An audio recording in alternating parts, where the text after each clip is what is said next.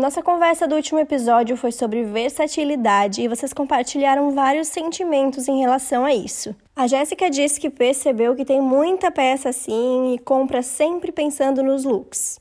Já a Lê ficou repensando o guarda-roupa. A Flávia chegou à conclusão que para ter um guarda-roupa versátil, ela precisa provar e combinar as peças para fazer render.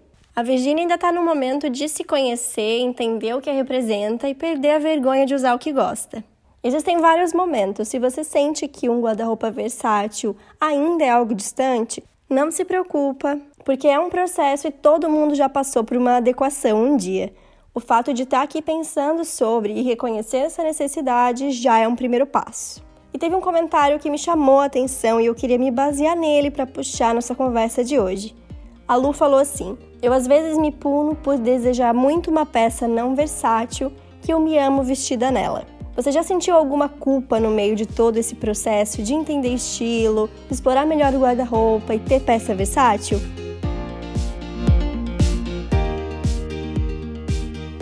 Eu sou Paula Salvador, sou consultora de estilo e estou aqui para mostrar uma moda vida real possível e para todas. Tudo em dicas e reflexões rápidas para te mostrar um jeito bem descomplicado de ver a moda. Todas as questões de entender estilo, comprar melhor e explorar o guarda-roupa que conversamos aqui partem de algum desconforto para serem colocadas em prática. A gente nunca sai da inércia por nada, né? Algum impulso existe para cada mudança. Eu não sei como você chegou aqui, mas provavelmente tem ou já teve alguma questão com o seu estilo, com o seu guarda-roupa. Sentia que de alguma forma algo precisava ou poderia ser melhorado. O meu empurrãozinho começou há oito anos com uma compra errada que eu deixei de lado. Foi a partir de lá que eu decidi que não queria que aquilo acontecesse mais. Para mim foi muito frustrante e eu fui mudando meus hábitos de compra a partir dali. E a compra nunca mais foi a mesma. Aconteceram compras erradas mesmo assim? Aconteceram. Me sentia culpada quando eu via que a compra era errada e isso me forçava a, na próxima vez, fazer algo a respeito. Hoje vocês sabem, minha relação com meu guarda-roupa é muito melhor eu penso muito, muito para comprar.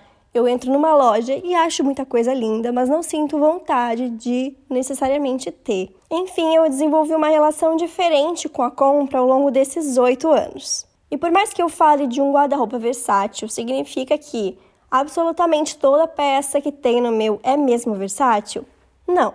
Tenho peças por apego que não servem mais e são como lembranças num cantinho do armário. Tenho peças que mantenho porque faz tanto tempo que estão comigo e eu gosto, mesmo que sejam meio limitadas.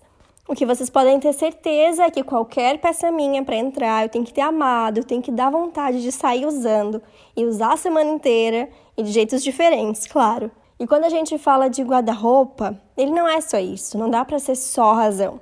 A gente pode sim ser levada pelo coração também. Mas mesmo nessas escolhas, tem que botar um pouquinho de razão só para não ser aquela peça repetida, aquela peça que vai limitar, aquela que só entrou porque estava barato e a amiga do lado estava dizendo que valia a pena. Precisa juntar os dois, mas não esquece que tem que ter sim esse lado emocional envolvido. Não é só roupa, é como a roupa faz a gente se sentir. E voltando no comentário da Lu no começo do episódio, ela disse que se pune por desejar muito uma peça que não é versátil, mas que se ama vestida nela. Poxa, foi aquela peça que fez o olho brilhar, que você se sentiu maravilhosa? Ótimo, é esse tipo de coisa que a roupa tem que fazer a gente sentir mesmo. Isso impacta muito. Mas será que não é versátil por quê? Perguntei para ela se era pelo jeito de usar, que era limitado, sempre igual, ou pela ocasião que limitava, ou pelas combinações que faltavam para fazer ela render no guarda-roupa. E aí vem um outro ponto que eu não falei no episódio anterior, que é se essa peça é tão você, você se sentiu tão bem com ela e imagina várias combinações versáteis, ou seja, não é uma peça que você só combinaria com uma blusinha branca para se sentir bem. E sim que talvez você ainda não tenha essas peças para ela. Aí é de se pensar. Se passar por outros critérios, você pode comprar uma peça pensando que as próximas compras podem fazê-la render ainda mais. Mas essas compras têm que dar certo também com outras do guarda-roupa. Não é para comprar aquela blusinha que só vai dar com aquela saia e por aí vai. Nesse caso, não é uma boa. Ou ainda, se você chegar à conclusão de que não é uma boa peça para ter no guarda-roupa por vários motivos, Para para pensar, por que você se sentiu tão bem com ela? É a modelagem? É o estilo? Aproveita isso para levar para outras peças que possam entrar e funcionar melhor. Quando a gente encontra peças assim, elas dizem muito sobre o nosso estilo. No fim, perguntei para a Lu e enquanto eu escrevia, ela me respondeu que é advogada e a peça que pensou para responder é uma saia fluida com transparência, mais sensual, que ela comprou para usar no aniversário, mas depois não viu outra opção para usar. Eu vejo duas possibilidades. Uma, se ela for restrita mesmo para trabalho, começa a usar ela depois para sair para jantar, para ir dar uma volta mesmo, que nem seja uma ocasião especial. Pode misturar com uma camiseta para tirar esse ar dela. Se você se gosta, use em todas as possibilidades que der. Não guarda para algo especial, não. Segunda possibilidade. Se o problema é a transparência, será que não vale investir numa peça para usar de forro? misturar com algo que tire esse lado sensual dela. De repente, com algo mais meia estação, como um tricô que vai trazer um ar confortável. Não sei qual é a peça, mas acho que vale uns testes por aí, hein, Lu? E vale para todas vocês também. Se você se sente incrível com alguma peça, vale testar o máximo de possibilidades que ela oferece. Às vezes só falta parar para pensar sobre ela.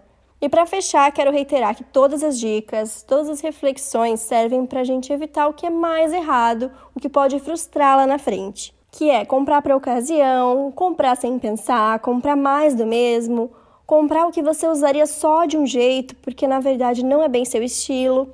Esses são problemas. O restante tem que ter um pouco de coração também, não precisa ser só razão. Eu vou dar um exemplo de uma cliente da consultoria online que na etapa de lojas não encontramos nada que de fato estivesse fazendo falta. Mesmo assim, passei para ela como poderia pensar essas compras para fazer as melhores escolhas possíveis. Só que ela entra nos sites das marcas que se identifica e diz que não dá, perde o foco. Ela tem dificuldade de focar no que é mais necessário e fazer essa seleção. E aí eu falei para ela que tá tudo bem se apaixonar, a ideia não é a gente se culpar por estar tá querendo mais coisas. A questão é tentar fazer as melhores escolhas possíveis dentro disso, tentar tirar a impulsividade dessas compras. Moda para ela é uma expressão de identidade e criatividade muito grande. Vocês não imaginam os mix de estampas que ela faz. Ela curte o processo, sabe? Só que depois do coração a razão tem que entrar um pouquinho para dar aquela selecionada. De todas as peças que ela viu, todas realmente eram a cara dela e eu tenho certeza que ia mal usar. As escolhas foram todas coração mesmo, mas algumas eram parecidas, algumas iriam limitar de alguma maneira. Ela já ama vestido, por exemplo, e mandou mais um, e eu respondi que o vestido é lindo mesmo, mas é o tipo de peça que dá para viver sem. Vai ter muita coisa que ela vai amar por aí, mas esse pode ser um pensamento importante nessas horas. Tem vários outros vestidos lá que fazem ela feliz. Ainda mais que esse tinha uma manga ampla, não ia ajudar tanto na hora de variar com sobreposição. Vai ser o dia dele só, vai repetir um tempo depois. Claro que esse é o caso dela, não quer dizer que vestidos são uma má compra, é só porque ela já tinha esse tipo de peça e queria peças que se sentisse mais diferente, que trouxesse variedade. Mas achei que valia compartilhar porque outras pessoas podem passar por isso também, de se apaixonar por aí muito fácil.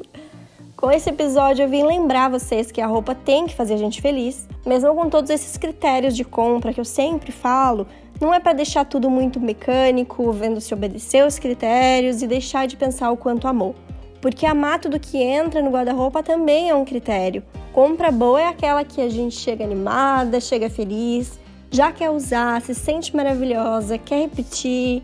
Só vamos tentar levar um pouquinho de razão para essa compra também, combinado? No próximo episódio, a gente entra mais nesse assunto de a roupa ter um lado coração, o lado emotivo e das lembranças afetivas que o nosso guarda-roupa carrega.